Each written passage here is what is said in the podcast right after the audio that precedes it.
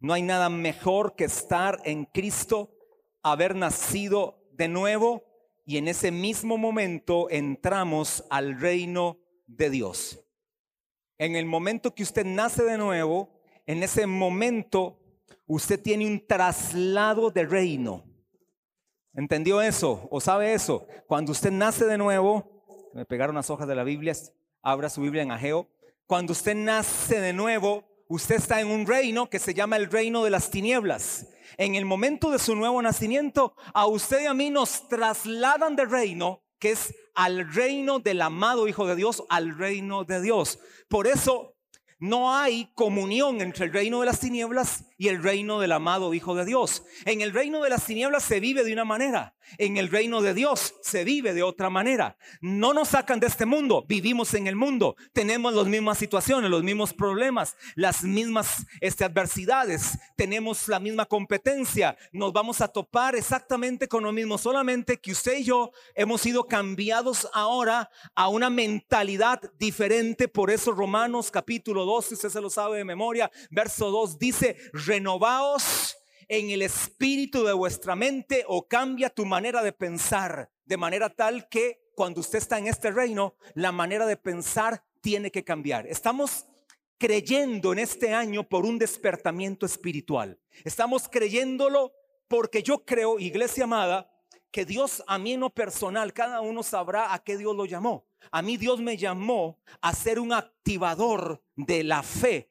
que ya Él depositó en usted. Es decir, esa fe que ya está en usted, Dios me ha llamado a que esa fe a que esa fe crezca, a que esa fe evolucione, a que esa fe se levante, que usted no se quede en un estado estático de manera tal que no avanza, de manera tal que no ve cambios. Dios entonces me llamó a incomodarlo de repente en algún momento para que su fe crezca, para que su fe se levante. Y por eso estoy creyendo en un despertamiento espiritual. Es decir, que Dios nos saque, y aquí me incluyo, que Dios nos saque a todos del adormecimiento para poder experimentar todo lo grande que hay en este reino. Dígale que está al lado suyo, tú tienes, pero dígaselo creyendo, dígaselo creyendo, dígale, tú tienes un ilimitado potencial.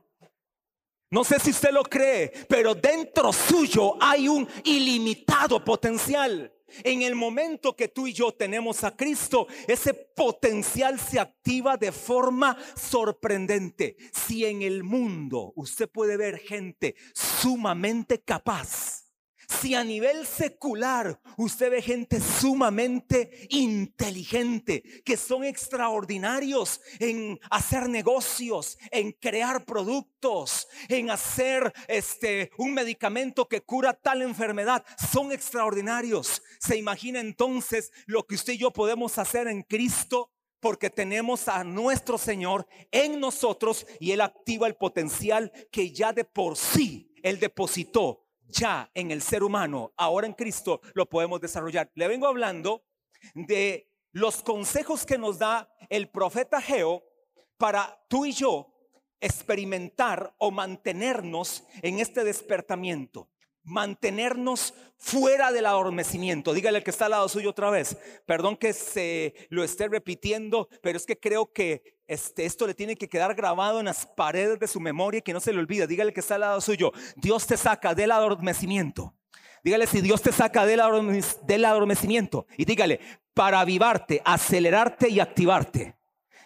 Esta de repente, Alonso, vamos a tener que hacerla. Ahí la podemos este, planear bonito. Dios nos saca del adormecimiento para avivarnos, acelerarnos y activarnos, todas con la letra A. Así que usted y yo no tenemos nada que ver con el adormecimiento. El profeta Ageo nos da varios consejos. Capítulo 1 del libro de Ageo, verso 1 en adelante, dice la palabra en el año segundo del rey Darío en el mes sexto, en el primer día del mes, vino palabra de Jehová por medio del profeta Jehová Zorobabel, hijo de Salatiel, gobernador de Judá, y a Josué, hijo de Josadac, sumo sacerdote, diciendo, así ha hablado Jehová de los ejércitos, diciendo, este pueblo dice, no ha llegado aún el tiempo, el tiempo de la de que la casa de Jehová sea reedificada. Aquí en este verso 2 dije lo primero, el primer consejo, y es renovémonos en el discernimiento espiritual. Tienes o quieres estar despierto, tienes que estar renovado en el discernimiento espiritual, que ya Dios puso en nosotros esa capacidad de tener un discernimiento espiritual, saber qué es lo correcto y saber qué es lo incorrecto. Verso 3, así ha hablado Jehová de los ejércitos, perdón, verso 3, entonces vino, ay, ahora sí, este, ahí, entonces vino palabra de Jehová por medio del profeta Jehová diciendo, 4, es para vosotros tiempo, para vosotros de habitar en vuestras casas artesonadas y esta casa está desierta. Quedemos ahí. Número dos. Todas empiezan con las letras, con las letras RE.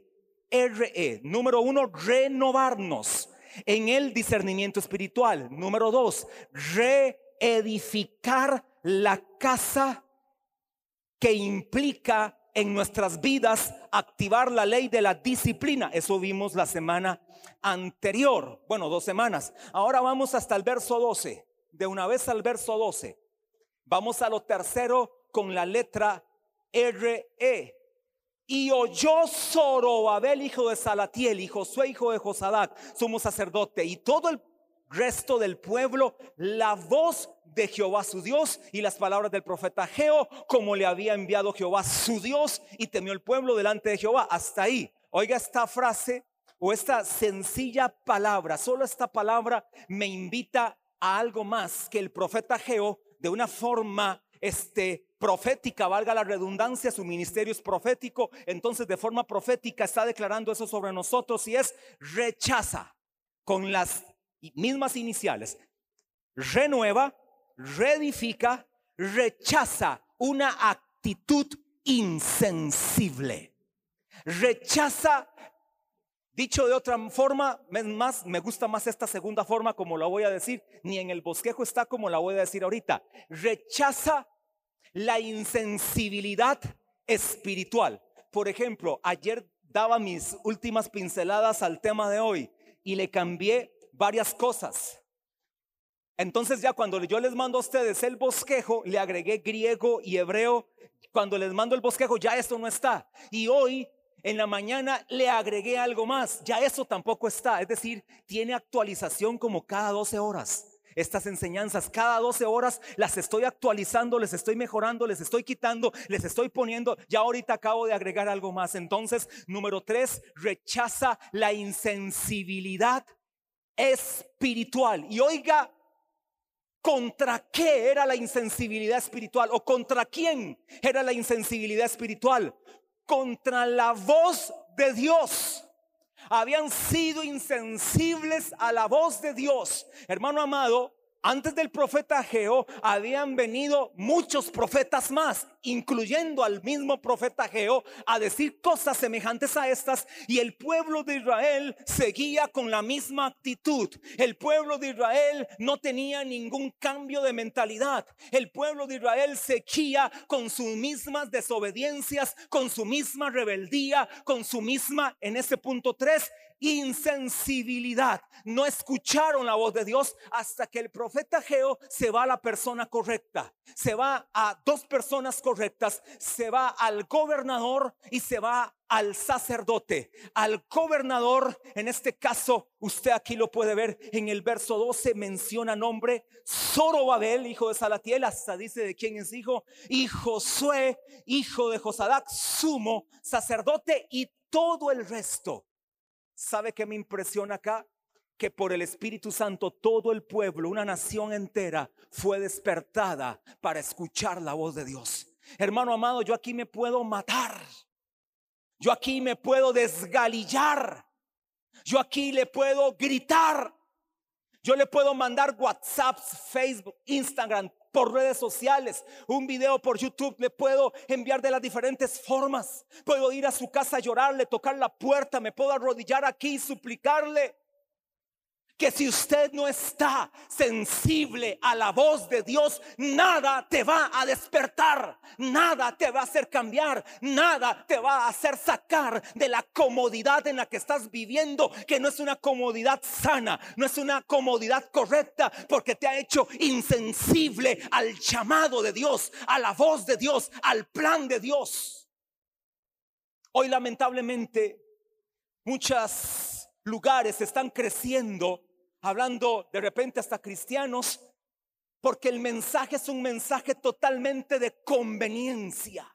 Es un mensaje prácticamente donde entre el miembro y el líder se dan la mano y el miembro le dice al líder, no me molestes y el líder le dice al miembro, yo tampoco te molesto. Tú haz tu vida como tú quieras, yo hago mi vida como yo quiero. Tú no te metas en lo mío, yo no me, no me meto con lo tuyo. Yo solamente te doy la palabra, te doy el mensaje y absolutamente nada te voy a incomodar. Si quieres vivir en unión libre, hazlo, no hay problema. Si quieres tener relaciones sexuales antes del matrimonio, hazlo. Si quieres tener este, una pareja del mismo sexo, no hay problema, tenlo. Si quieres abortar el bebé que has concebido, abórtalo, no hay problema. Si quieres tomar, fumar, drogarte, tranquilo, nada más ven a la iglesia, te das con una piedra por el pecho y todo sigue normal, no hay ningún problema. Si quieres ser un abusador, si quieres ser un pedrasta, si quieres ser esto o lo otro, tranquilo. Yo solamente hablo la palabra, no me meto contigo, tú sigue tu vida. Eso, hermano, es el evangelio que a la gente hoy le está gustando y por el cual muchos lugares se llenan porque no hay la mínima incomodidad. Usted se siente sumamente cómodo. Y ya, por cierto, ya no usan ni siquiera nombre pastor porque pastor es comprometedor. Ya la palabra pastor lo compromete. O la palabra orador. O la palabra heraldo. Ni se diga si se han autonombrados muchos sin serlo, se han autonombrado apóstoles y profetas. Sin serlo se han autonombrado. Y entonces usemos palabras un poquito diferentes. Yo soy un coaching. Yo soy un, ¿cómo es Ariel? Este, un mentor en inglés. Porque no lo usa, ni siquiera en español se usa porque suena feo. Entonces, entrenador, no usemos entrenador. Coaching, suena más fresa. Mentor no suena bien. Mentoring. Mentor. Y porque era, yo había oído mentoring también, que oía un pastor que se titula así ahora, por ahí anda. Entonces, eso es súper conveniente, eso es súper bueno para muchos, porque usted sigue la vida igual como era antes sin que no lo incomoden. Entonces prácticamente el pastor o el líder o el coaching o el mentor que le enseña es un entretenedor de la gente, es un servil suyo. Prácticamente él le enseña por lo que usted da. Y entonces, si me gusta lo que me dan, yo aporto. De lo contrario, si no me gusta, me voy a otro lugar. Entonces, este no es el lugar correcto para usted. Porque aquí yo sí tengo un compromiso, no con usted, sino con Dios y con la palabra de hablarle lo que la Biblia dice, no lo que a mí se me ocurra. Yo hablo lo que la Biblia dice y por lo tanto con ella yo estoy comprometido. Yo no estoy comprometido con su dinero, no estoy comprometido con sus beneficios, no estoy comprometido con sus aportes, no estoy comprometido con su manipulación. Yo estoy comprometido con la palabra de Dios y con el Espíritu Santo que está en mí. Y si esta iglesia se basea por eso, ¿qué importa, hermano amado? Yo seguiré adelante predicando la palabra y si tengo que empezar con un grupo, es más, ya ni siquiera abriría una iglesia, abriría grupos por las casas que todavía es mucho más sencillo. Si ya ese nivel llega de gente que no quiere nada que ver con la palabra tal cual ella es. Así que lo que tenemos que hacer, dice el profeta Geo, no lo digo yo, lo dice él, oyó, oyó la voz de Dios. No es mi voz, es la voz de Dios. ¿Y qué fue lo que dijo? Esa voz esta, mi casa está desierta, esta, mi casa está abandonada, esta, mi casa le faltan hijos verdaderos, esta, mi casa escasea en gente que quiera caminar en santidad, en gente que quiera caminar en fidelidad, en gente que quiera caminar en el orden correcto que indica la palabra de Dios. Esta, mi casa, por lo tanto, está vacía porque no se ha predicado el evangelio del reino de Dios. Jesús dijo, mas buscad primeramente, Mateo 6:33, mas buscad primeramente, primeramente el reino de Dios. No dice otra cosa, hermano amado. Perdóneme, no dice ni su familia. No dice ni sus hijos, ni su esposa, ni su mamá, ni su empresa, ni su lugar de diversión, ni su adicción. No dice eso. Dice, mas buscad primeramente el reino de Dios. Y todas, y todas las demás cosas serán añadidas. Buscad primeramente el reino de Dios y su justicia. Uy, hermano, no me provoque para hablarle de la justicia del reino. ¿Qué tema? Hablar de la justicia del reino. Es toda una serie. Hablar de la justicia del reino de Dios. Maravilloso tema que por cierto es una de las leyes del reino de Dios. El reino de Dios tiene varias leyes contundentes. Por lo, por lo menos le menciono una rápidamente o dos. La ley de los milagros es una gran ley. La ley de la justicia es una gran ley. La ley del poder de Dios es otra gran ley en el reino de Dios. Sin embargo, eso es lo que dice la palabra primeramente es el reino de Dios. Por eso el profeta Geo dirigido por Dios, incomoda a toda una nación, incomoda a un sacerdote, incomoda a un gobernador que era ni más ni menos que el pastor, el dirigente, el anciano, el que estaba delante del pueblo y les dice, ustedes están dedicados solamente a lo suyo y mi casa está totalmente abandonada. Hermano amado, no me refiero a finanzas, no me refiero a tema económico, porque yo sé que eso le incomoda a muchos, no me refiero a diezmo y ofrenda, no me refiero a eso, me refiero a una vida espiritual decente, a una vida espiritual digna de imitar, a una vida de integridad, a una vida de santidad. Es lo que Dios nos invita a cada uno de nosotros. Jóvenes, para ustedes el tema de la santidad es de este tiempo. No es un tema obsoleto, no es un tema retrógrado, no es un tema que ya no tiene que ver para este tiempo. Es un tema más actual que nunca, porque no hay gente santa en este tiempo, excepto aquellos que le entregan su vida a Cristo pueden vivir de forma santa. Ahora sí, número uno. Estoy en el punto tres, pero voy a lo número uno del punto tres. Rechaza una actitud insensible y entonces vamos a adquirir una actitud tipo Zorobabel, tipo Josadac, tipo el Josué, tipo todo el pueblo. Para yo poder rechazar una actitud insensible, insensible, número uno, tengo que ser sensible Número uno, tienes que ser y tengo que ser sensible a detectar el pecado. Ahora sí, papá, agárrese. Agárrese a aquellos que andan en pecado. Porque va a llover duro. Va a caer fuego consumidor. De repente aquí va a salir un Ananías o un Zafira. No van a salir de este lugar. Hay jóvenes en esta iglesia los jóvenes de la iglesia de los Hechos, capítulo 6 y 7, su trabajo y ministerio era enterrar muertos. Por supuesto, no, hay gente que está viva y está como enterrada también. Así que Dios va a hablar fuerte, pero sé que usted lo va a recibir de parte de Dios. Hebreos 12.1, vamos a la Biblia. No a lo que a mí me place, no lo que se me ocurre. Hermano amado, si usted puede tener una seguridad, es que aquí todos los mensajes que yo le doy han sido bien trazados a través de la palabra, del estudio y del, de ese tiempo de oración con Dios. Hoy muchos nada más se meten a Google y ponen despertar. Y le aparecen las palabras hebreas y griegas y lindísimo. Le, le aparecen los bosquejos y nada más los copia, los pega y comienza a enseñar de eso, pero nada ha impactado su vida porque no hubo una profundidad en eso. Dice el autor de Hebreos que yo sospecho quién puede ser.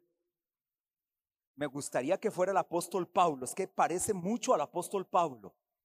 Si no, honestamente no sé quién pudo haber sido este volado, porque este estaba bien volado, el autor de Hebreos. ¿Quién pudo haber sido que no fuera el apóstol Pablo? De los restantes once, no, ninguno de esos once. No creo. Al rato de repente Judas, no, ese no pudo. No, pero es que hay un Judas. Usted se rió, pero es que no, no me refería al Iscariote. Me refiero al hermano de Jesús. El que aparece antes del libro de Apocalipsis, hermano de Jesús. Judas el apóstol. Dice 12, 1. Por tanto, nosotros también, teniendo en derredor nuestro tan grande nube de testigos, despojémonos de todo peso y del pecado que nos asedia y corramos con paciencia la carrera que tenemos por delante. Aquí hice una actualización que no va a salir en el bosquejo, así que los que están anotando, pónganla. Por cierto, para las tres visitas que tenemos, enséñele que usted anota este, en una libreta, este, digamos en una agenda o de repente usa el celular o la compu. Ahí suenen, suenen para que oiga que aquí se toman notas. Es la mejor forma de retener un tema, tomando notas. No confíe en sus paredes de memoria, no confíe en el audio que llega por Spotify. Mejor confíe en notas que usted puede tomar. Por tanto, nosotros también, es decir, nos están hablando a usted y a mí, están hablándole a cristianos nacidos de nuevo, teniendo en derredor nuestro tan grande nube de testigos, aquí más o menos para que usted tenga la idea. La idea del apóstol que escribe esta carta es un coliseo de esos, este, no sé si romano, bueno, puede ser que sí, coliseo romano, que era lo más grande, en era como el este, Santiago Bernabéu, algo así, o el Camp Nou, para ser más equitativo, no sé, para 100 mil personas. Entonces el autor se inspira y ve todos esos lugares, ese estadio sumamente lleno, repleto, 100 mil. Es decir, que usted y yo, esa es nuestra vida. Estamos en un estadio donde tenemos cien mil testigos que dicen si se puede vivir de forma santa, si se puede mantenerse firme en esta vida cristiana, si se puede decir no al pecado y a la tentación, si podemos caminar una vida digna en este tiempo. Entonces, teniendo en derredor nuestro tan grande nube de testigos, hay gente que te está observando, es la analogía. Es una analogía donde gente te observa en el camino que tú estás trazando, en el camino por el cual tú vas. Y entonces el apóstol dice, teniendo en derredor nuestro tan grande nube de testigos, dice, despojémonos. Esta palabra es la palabra griega apotitomai. Apotitomai no está en el bosquejo si la quiere anotar, sino que importa, note lo que significa desechar, poner aparte. La palabra despojar es desechar, muy parecida a la palabra que le mencionó usted con la, con la inicial RE, rechazar, es poner aparte. Cuando Dios te dice despójate, es pon aparte, desecha. Sigue diciendo de todo peso. Esta es la palabra griega oncos, con K. Y esta palabra griega oncos significa bulto, masa, estorbo, impedimento. Todo peso. Recuerdo, siempre cuento esta historia, tal vez el pastor Valle la va a escuchar este, por audio, porque él siempre está al día con todo, ahí tenemos comunicación de forma personal o por algún chat, y él las escucha. Recuerdo una vez recién, no teníamos ni, ni siquiera un mes de estar con la iglesia, tal vez, tal vez mucho dos, él llegó a la casa, él trabajaba en su, a lo que él se dedicaba, en ese tiempo él era este trabajo de ebanista, le gusta mucho esa parte de la carpintería y trabajaba para un taller, siempre andaba con su mochila, con su maletín, se veía que era bien pesado, bien pesado, hasta prácticamente que andaba como doblado hacia atrás del peso que tenía. Y él llegaba a la casa y ese día estuvimos hablando y desde el momento que empezamos a hablar hasta pasada una hora no se quitó nunca la mochila de sus hombros. No se lo quitó el maletín, el salveque. Le digo yo, Mario, en aquel entonces, despójate de todo peso.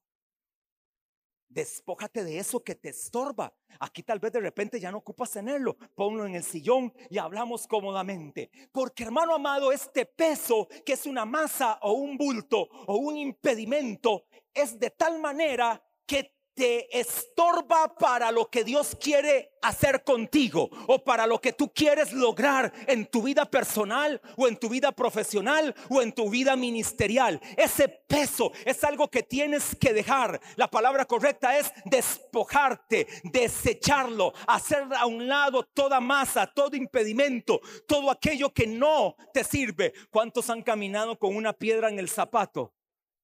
¿Cuántos han caminado con una piedra en el zapato? Bueno, no sé, yo tal vez de repente he caminado con piedras en el zapato, pero no son piedras literales, son como seres humanos que de repente este, no son muy agradables y Dios tiene que tratar con esa persona de manera tal que hay que amarlos, bendecirlos o de lo contrario, Dios se encarga de, de ese tal. Pero qué incómodo es tener un peso para poder hacer una obra, para poder alcanzar un propósito, para poder alcanzar una meta, un objetivo. Hay que desecharlo. Sigue diciendo, despojaos de todo peso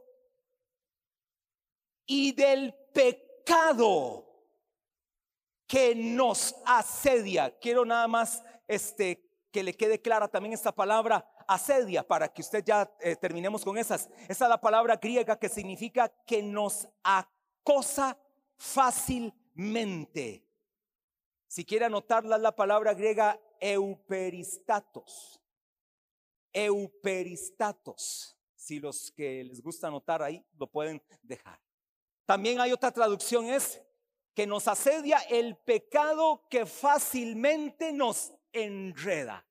Entonces, número uno, lo número uno que yo tengo que rechazar para quitar la actitud insensible es ser sensible a detectar el pecado. Hermano amado, todo aquello que sea o que tenga la mínima apariencia de pecado, el mínimo olor a pecado, lo mínimo que se relacione con algo incorrecto, no tienes que analizarlo, no tienes que conversar, no tienes que este, intimar con eso, inmediatamente tienes que desecharlo. No puedes entrar en un tipo de conversación o relación o intimidad o encuentro porque eso, hermano, evidentemente a legua se ve que es pecado. Tienes que entonces tener la sensibilidad a detectar el pecado y el libro de Hebreos nos dice cómo. ¿Cómo lo podemos hacer? Despojándonos.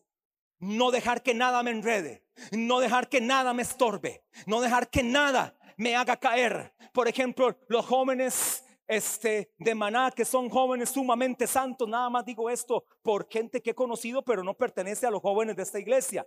Aquí los jóvenes de esta iglesia son santos de manera tal que nunca han caído en pecados de inmoralidad sexual, nunca han caído en problemas de masturbación, de pornografía, en pecados de degeneración. No han caído, no, porque vieran, hermano, aquí son, nada más les faltan alas para salir volando los jóvenes de esta iglesia. Es, una eminencia lo que aquí tenemos, pero por aquellos jóvenes todo aquello que te huela a pecado, todo aquello que te huela a sexo ilícito, todo aquello que te huela a desorden, tienes que inmediatamente desecharlo, despojarte de eso. Yo sé que los hombres de esta iglesia casados y las mujeres casadas de esta iglesia son mujeres y hombres sumamente santos, ¿sí o no? Son hombres y mujeres fieles a su pareja, fieles a su esposo, fieles a su esposa, fieles a sus hijos. Son hombres y mujeres que entendieron que cuando contrayeron el matrimonio con esa persona que se casaron, iban a ser fieles hasta la muerte. Dice la palabra, hasta que la muerte los separe, iban a estar ahí. Así que para ustedes tampoco. Yo sé que a ustedes no les pasa ningún tipo de problema de este tipo de tentaciones con mujeres que no es su esposa o con hombres que no es su esposo o de la forma que sea. Nada más se los digo, todo aquello que huela a adulterio, a fornicación, a sexo ilícito entre el matrimonio, inmediatamente deséchalo. No lo puedes admitir, no lo puedes tolerar. Hermano amado, a mí personalmente, yo no estoy de acuerdo. Usted lo puede hacer y no es ningún problema. Usted lo puede hacer. La verdad es que para mí no está correcto, pero para usted puede estar. Lo que para mí es incorrecto, para usted puede ser correcto. Eso es un asunto suyo. Yo nada más que lo que yo le digo se lo demuestro con la Biblia. No sé usted si lo puede demostrar también o lo puede sostener con la palabra. Pero hay gente que dice, es que mi mejor amigo o mi mejor amiga. Lo he oído mucho a esos. Y ese mejor amiga y ese mejor amigo es una persona corrupta. Es una persona insensible. Es una persona sin Dios. Es una persona que no ha tenido un encuentro verdadero con Cristo. ¿Qué ganancia te puede traer? Ese mejor amigo o esa mejor amiga, ¿qué beneficios te va a dar? ¿A dónde te va a llevar? ¿Qué te va a proponer? Te debate todas las cosas buenas, pero porque ustedes no tienen relaciones sexuales antes del matrimonio, pero porque ustedes diezman, ah, pero porque ustedes este, bendicen al que le maldice, ah, porque ustedes este, oran por el presidente si el que está es esto y es aquello y es tal cual esto y tal cual lo otro. Te va a quitar tus buenos principios te va a romper con tu buena manera de vivir. Entonces, ¿qué tan buen amigo es? ¿Por qué no lo transformas en verdaderamente un buen amigo presentándole a Cristo y le dices, si tú quieres ser el mejor de mis amigos, necesitas algo, te hace falta algo que a, las, que a ciencia cierta es todo, te falta todo y es tener a Cristo en tu corazón. Para el mundo es muy normal la infidelidad. Usted habla con hombres del mundo, para ellos es normal la pornografía. Usted habla con hombres del mundo, la pornografía está recomendada por sexólogos. Posiciones totalmente descontroladas sexuales para el mundo lo más normal. Usted prácticamente tiene que ser un acróbata para poder tener todas esas funciones y poder cumplir con todas esas posiciones sexuales. Para el mundo todo eso es muy normal. Así que entonces nosotros tenemos que marcar la diferencia. Vio que usted está en un lugar que es totalmente diferente, que es el reino de Dios, no es el reino de las tinieblas. Para el mundo es muy normal relaciones hombre con hombre. Y lo más sucio y asqueroso que he oído es que entre esos hombres su mayor excitación es tener una caricia a nivel prostático. O sea, eso no ocupan ir a donde el proctólogo es. ¿Cómo se llama? Urólogo. Urólogo. Usted ha visto que por todo lado ahora en la pista General Cañas está uno con un dedo así. Déjate examinar. Esos no se examinan a cada rato. Y se acarician. Ese es su mayor orgasmo, porque para el mundo todo está bien, mujer con mujer. Lo único raro es que todo está bien. Ahora, yo me imagino que va a llegar como para el 2030, 2040, donde ya no es anormal relaciones sexuales con menores de edad. Hoy eso es totalmente pena de cárcel. Y qué bueno, que vaya a podrirse en la cárcel. Pero creo que el 2030 va a ser normal la pedofilia, el bestialismo. Todo eso va a ser normal porque en este mundo, entre más malas sean las cosas, mejor es para probar. Más cuando tenemos partidos políticos que nos dirigen en este país que son promotores de todo ese tipo de degeneraciones. Rechaza todo aquello que te involucre en el pecado. Hermano amado, detéctalo. Ojalá todos tuviéramos como un sensor pero estoy seguro que si tuviéramos ese sensor, el pecado está acá, está allá. Usted está aquí ahora porque usted está en Cristo. Y él, usted comienza a caminar hacia el pecado. Suena el detector. Titi. Ese es. Todavía se la juega. Se acerca un poquito más. Titi, titi, titi. No, no es nada. ¿Qué estoy haciendo? No es nada. Que es una caricia a mi novia o al no. No es nada. Titi, titi, titi, titi, titi. Y usted. pero no es nada. ¿Qué es una costadilla? ¿Qué es un robo? ¿Qué es una estafa? ¿Qué es sacar este? Eso no es nada. Si ese por sí jefe es un ladrón, tiene un montón de carros y casas y yo por un milloncillo de pesos que voy a quitarle. No es nada. Y usted sigue. Usted se abraza al pecado y de ahí, hermano amado, es más fácil sacar a alguien del mundo que sacarlo a usted que fue de Cristo ahora en el pecado. Mucho más fácil. Es más fácil sacar a un impío, recalcitrante pecador, inmoral, hijo del diablo, pedófilo, pedrastra. Todo es más fácil que sacar a un cristiano que se apartó y ahora está en el mundo. Que yo creo que nunca fue cristiano. Yo sí creo eso. Nunca fue cristiano para caer en eso. Pero démosle el beneficio de la duda. Se va a arrepentir, pero ¿cómo cuesta? ¿Cómo cuesta? ¿Cómo cuesta sacarlo de ese hueco? Detecta el pecado, sensibles a detectar el pecado. Número dos, estoy en el punto tres, en el punto dos.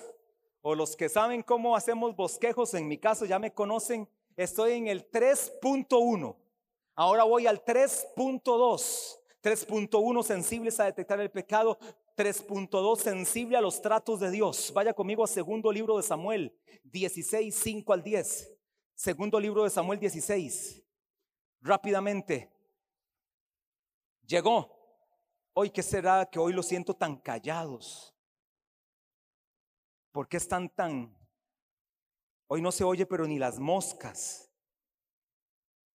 No se oye ni el sonidillo este curioso del WhatsApp o de Facebook, una notificación, no se oye, como que están muy concentrados.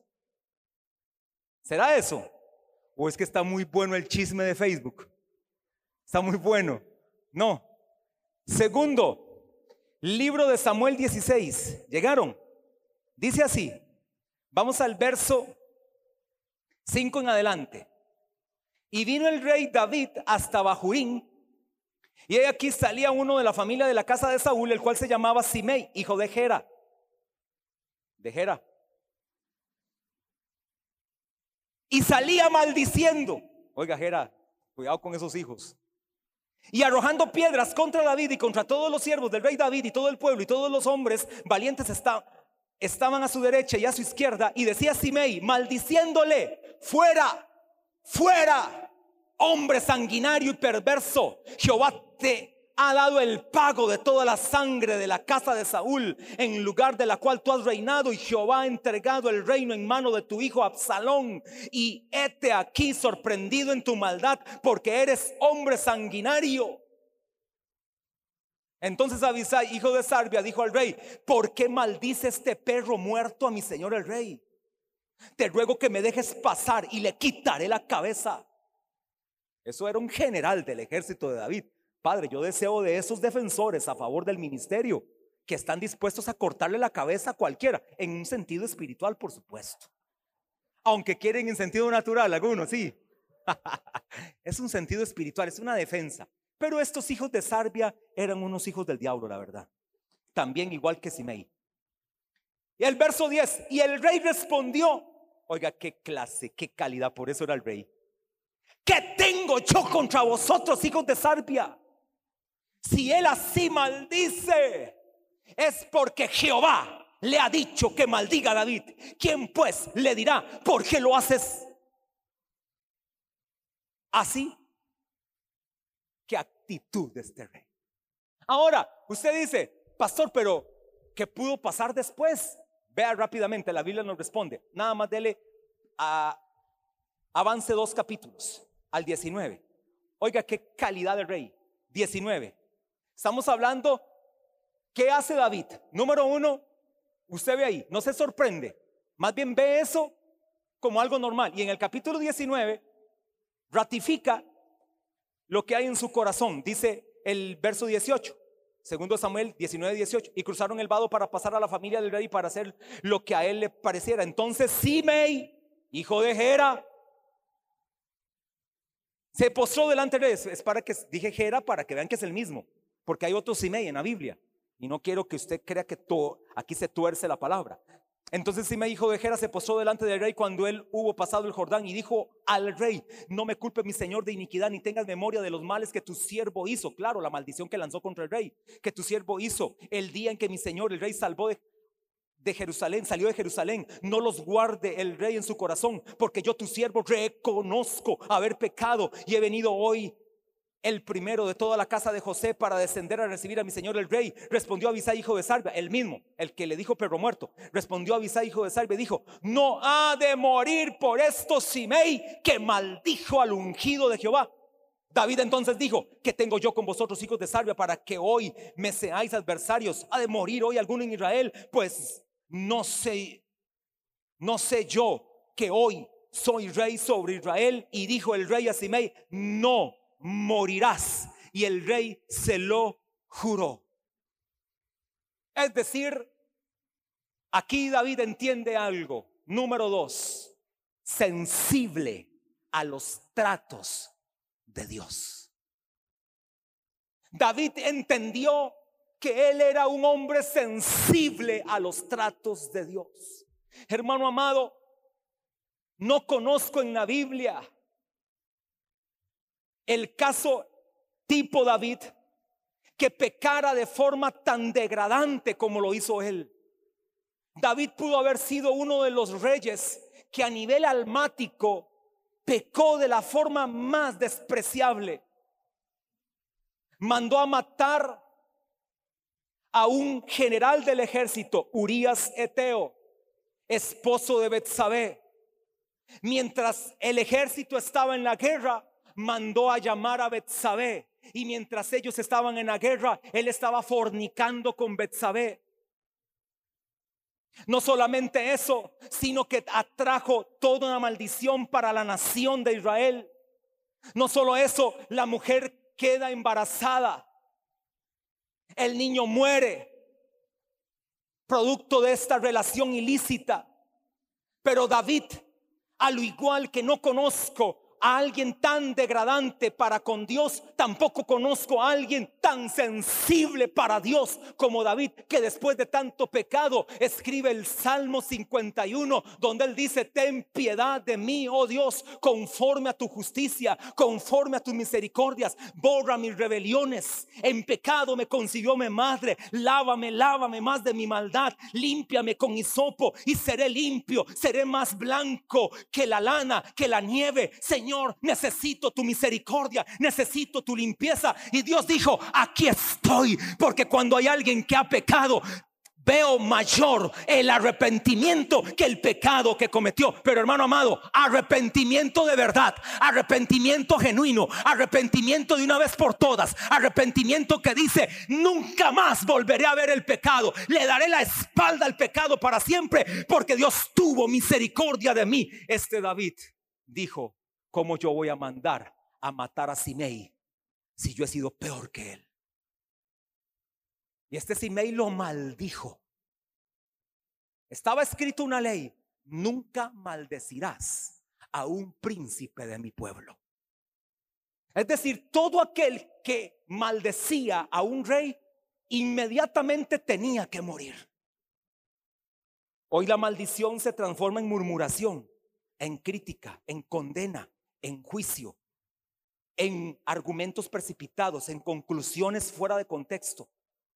Cuidado con eso. Este tuvo misericordia de Simei. ¿Y sabe cómo termina la historia de Simei? ¿Sabe cómo termina la historia? Lo termina matando su hijo Salomón. Porque no obedeció a una orden de Salomón. Salomón le dijo, vas a ir, pero de este lugar no vas a pasar. Vas a ir, pero esta es tu zona, este es el lugar donde tú vas a estar. Pero de ahí no vas a pasar. Desobedeció y Salomón lo mató. Y Salomón le dije, le dijo, mi papá tuvo misericordia de ti, pero por cuanto has desobedecido a esto, hoy vas a morir y murió. Hermano amado, no se encargue usted de las cosas. Deje que Dios se encargue. Porque aunque nosotros no lo hagamos, aunque yo lo pase por alto por error o por equivocación o por una bendita perseverancia e insistencia, a Dios no se le pasan las cosas. El pecado que estás cometiendo no secreto, Dios para Él es lo más público. Y sabes, hay una nube de testigos que te está viendo. Cuando estás en tu casa solo viendo pornografía, hay un estadio, Camp Nou, Santiago Bernabéu, de 100 mil personas que te están viendo y dice, este es hijo. Y aquí lo estamos viendo. Te está viendo Noé, Moisés, Salomón, Roboán, Pablo, Pedro, Jacobo, Sara, Raab, que fue ramera, María, que fue prostituta, pero fue cambiada por el poder. Te están viendo en la cámara más secreta, donde estás mandando un WhatsApp, estando tu esposa en la cama acostado, acostada o acostado, quien sea, te vas al baño a mandar un WhatsApp porque te está mandando un mensaje la mujer o el hombre con la que estás empezando a cortejarte. El correo electrónico que estás enviando. Nadie lo sabe, solo tú y ella o él. La cita que van a llevar. Nunca se me olvida. La pastora te sigue y muchos acá. Cuando el pastor Mario estuvo en el Hospital México, llegó una mujer de esta iglesia que estaba, ya no está en esta iglesia, ni voy a decir el nombre, estaba en una relación de adulterio la persona, la mujer, por supuesto casada. Ellos estaban aquí siendo parte. El pastor Mario estaba literalmente, así era, estaba en otro planeta, porque estaba en una situación grave. Él prácticamente cayó en coma. Se estaba recuperando y llegó la mujer a visitarlo al pastor Mario. Cuando entró, el pastor Mario le dijo, lo que estás haciendo es incorrecto tienes que ir y pedir perdón y dejar tu relación de adulterio ya mismo. De lo contrario, vas a alcanzar esto, esto y esto.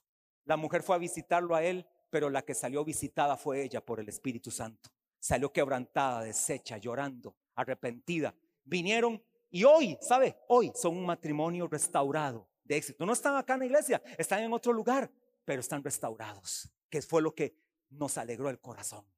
Tienes que estar siempre listo, listo para ser sensible a los tratos de Dios. Pareciera que eso que estás viendo no es lo correcto y pareciera que te quieres ir encima de Dios y pareciera que te quieres ir encima de la persona. Pero hermano amado, de repente es que Dios está tratando contigo.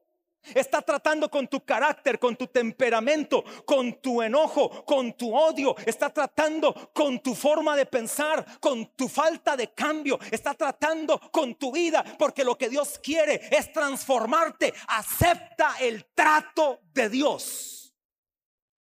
Cueste lo que te cueste. Tres. Para rechazar una actitud insensible necesito ser sensible a la corrección. Salmo 29, perdón, Proverbios 29.1. Algo hablé en la ley de la disciplina de esto, pero solo menciono este verso. Proverbios 29.1 dice, sensibles a la corrección, el hombre que reprendido endurece la cerviz, de repente será quebrantado y no habrá para él medicina. El que es racio a las reprensiones será destruido de repente y sin remedio. ¿Sabe, hermano? Cuando aquí alguien con autoridad delegada, de carácter, de posición, me digo, me refiero de posición en Cristo, una persona que camina bien, te reprende, acéptalo. Porque de repente lo que está evitándote es que seas luego sometido a un trato fuerte. Y ya este no es un trato de Dios. Ya este no tiene que ver con Dios este trato. Es que ya ha sido rebelde al trato de Dios. Y en las manos, si no estás en las manos de Dios, puedes abrir puertas a una influencia espiritual negativa. Dice la palabra que no hay ni siquiera cura para tu vida. No hay una medicina para tu cura por falta de haber aceptado una corrección. Número cuatro, sensibles al poder de Dios. Uy, esto está volado, pero oiga, le voy a decir en, un minuto cinco cosas. ¿Está listo? Lucas 4:18. Bueno, veamos al 1. Leo la Biblia y luego le digo las cinco cosas. 4:1. Jesús lleno del Espíritu Santo. ¿Cómo no? ¿Cómo no? Ahí estaba la clave, Jesús lleno. Hermano amado, doctrina bíblica. Cuando usted recibe a Cristo, recibe el Espíritu Santo y de una vez está lleno. Cuando usted recibe a Cristo, de una vez también recibe al Espíritu Santo y al Padre. Y de una vez está la llenura del Espíritu Santo. Es decir, hermano amado, no solamente la llenura es una imposición de manos sobre tu vida y que empieces a hablar en lenguas como loco que nadie entiende y más bien enloqueces a otros. Que yo creo totalmente en el hablar en lenguas como un lenguaje que Dios nos da para edificación personal y como una evidencia también de que estoy constantemente lleno de su espíritu. Pero también conozco gente que no habla una sola lengua, pero se le nota la llenura del Espíritu Santo en su vida por su forma de actuar, de forma de ver, su forma de pensar, su forma de hacer las cosas. Jesús lleno del Espíritu Santo, donde la Biblia me dice que Jesús hizo todo, una cumbre, un encuentro, una preparación para llenarse. No, de una vez el Espíritu Santo está sobre él y estaba lleno. Jesús lleno del Espíritu Santo volvió del Jordán y fue llevado por el Espíritu al desierto. Verso 14. Y Jesús volvió en el poder del Espíritu a Galilea y se difundió su fama por toda la tierra de alrededor. Verso 18. Y el Espíritu del Señor está sobre mí por cuanto me ha ungido para, oiga, sensibles al poder de Dios para. Seamos sensibles al poder de Dios para. Cinco cosas rápidas, anótelas ahí. Sensibles al poder de Dios para. Número uno, dar buenas nuevas a los pobres. Eso es, anuncia la palabra me ha enviado a sanar a los quebrantados. Número dos, eso es sanidad del alma. A pregonar libertad a los cautivos. Número dos, poder para libertar. Y vista a los ciegos. Número tres, para sanidad divina, sanidad del cuerpo. Y para tener una vista 2020, ¿en qué año estamos? 2020, una visión clara, sanidad física. A poner, perdón, a predicar el año agradable al Señor. Salvación, poder para ir y llevar la salvación. Ah, bueno, y me faltó a predicar el año agradable del Señor. Eh, a poner en libertad a los cautivos, eso es una autoridad que Dios nos da. Nos da poder para tener autoridad. Libertar a los que están oprimidos, eso es una autoridad de Dios. Oiga lo que Dios hace cuando somos sensibles a su poder. Y número Seis, seamos sensibles en todo momento, en la palabra, en la predicación, en la célula, en la oración, a nivel de familia, seamos sensibles en todo momento. Cuando usted viene al culto, a la reunión, la única reunión que hacemos a la semana de forma pública, es la única, hermano amado. ¿Por qué no llegar a las nueve y desde las nueve estar sensibles a la voz de Dios? Sensibles a lo que Dios nos va a hablar, a lo que Dios nos va a ministrar, sensibles si tengo que ir a pedir perdón, sensible si tengo que levantar mis manos, sensible si tengo que llorar, sensible si tengo que cambiar lo que la palabra me está diciendo que cambie, sensible a la voz profética a través de la adoración o la alabanza cuando estuve, sensible a un consejo. ¿Por qué no estar desde las nueve, aprovechar las dos horas. Son solamente las únicas dos horas que sacas a la semana para darle a Dios. Nada más vives con dos horas semanales de 168 horas que tienes a la semana. Solo dos horas le das a Dios a la semana. Y si vienes una vez al mes, solo le das dos horas mensuales de no sé cuánto, 168 por cuatro son como 650 horas aproximadamente y solo le das dos o cuatro, seis o ocho. Y tienes que vivir con eso. ¿Por qué no lo haces bien? Vienes temprano y estás sensible, estás a la expectativa, estás con tus manos altas, estás tomando notas, estás receptivo, estás viendo la palabra, estás con gozo, estás listo para decir un amén, estás listo para decir lo creo, estás listo, esto es para mí, estás listo para decir soy sano, soy libre, soy bendecido, soy santo, soy lleno del poder de Dios. Sensibles en todo momento y siete, sensibles 7 se concluye así.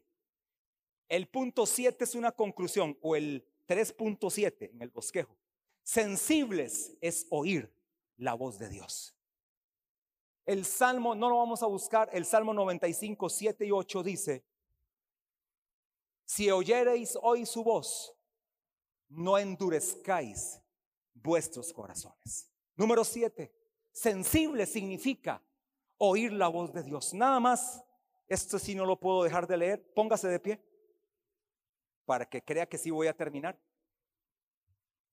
Ya usted puesto de pie, tengo que terminar sí o sí, ¿verdad?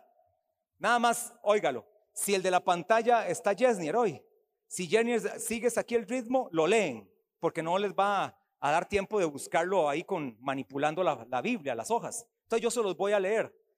San Juan 10.3 dice, San Juan 10.3, a este abre el portero y las ovejas oyen su voz. Y sus ovejas llama por nombre y las saca. Verso 4, y cuando ha sacado fuera todas las propias, va delante de ellas y las ovejas le siguen porque conocen su voz. Verso 8, todos los que antes de mí vinieron ladrones son y salteadores, pero no los oyeron las ovejas. Verso 16. También tengo otras ovejas que no son de este redil, aquellas también debo traer y oirán mi voz y habrá un rebaño y un pastor. Verso 25. Jesús les respondió, os lo he dicho y no creéis las obras que yo hago en nombre de mi Padre, ellas dan testimonio de mí, pero vosotros no creéis porque no soy de mis ovejas como os he dicho como os he dicho, mis ovejas oyen mi voz y yo las conozco y me siguen y yo les doy vida eterna y no perecerán jamás, ni nadie las arrebatará de mi mano. Para mí este es uno de los versos que me garantiza mi salvación eterna. Si hay un verso que para mí es contundente con respecto a mi salvación eterna, es Juan 10, 28. Si yo soy oveja del Señor, ¿quién me podrá arrebatar de la mano? Hermano amado, hay que ser muy, muy prepotente para decir que usted puede ser arrebatado de la mano de Dios. Que yo diga, Alonso, el diablo te va a arrebatar de la mano de Dios. ¿Qué fue lo que dije?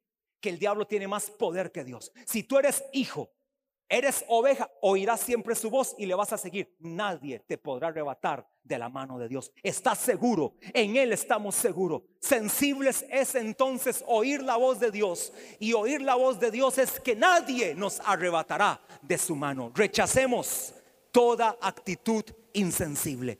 Padre Santo, en esta noche, en esta mañana, gracias Señor por darnos esta reunión.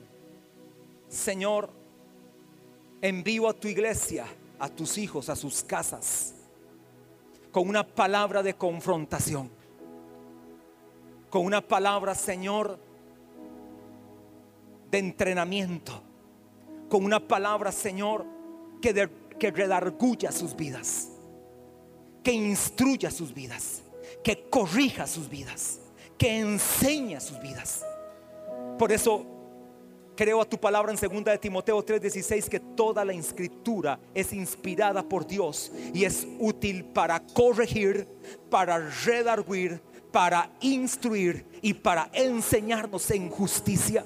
Que este cuádruple propósito se cumpla en este día, en esta mañana, en este hermoso pueblo de Dios, en esta hermosa iglesia.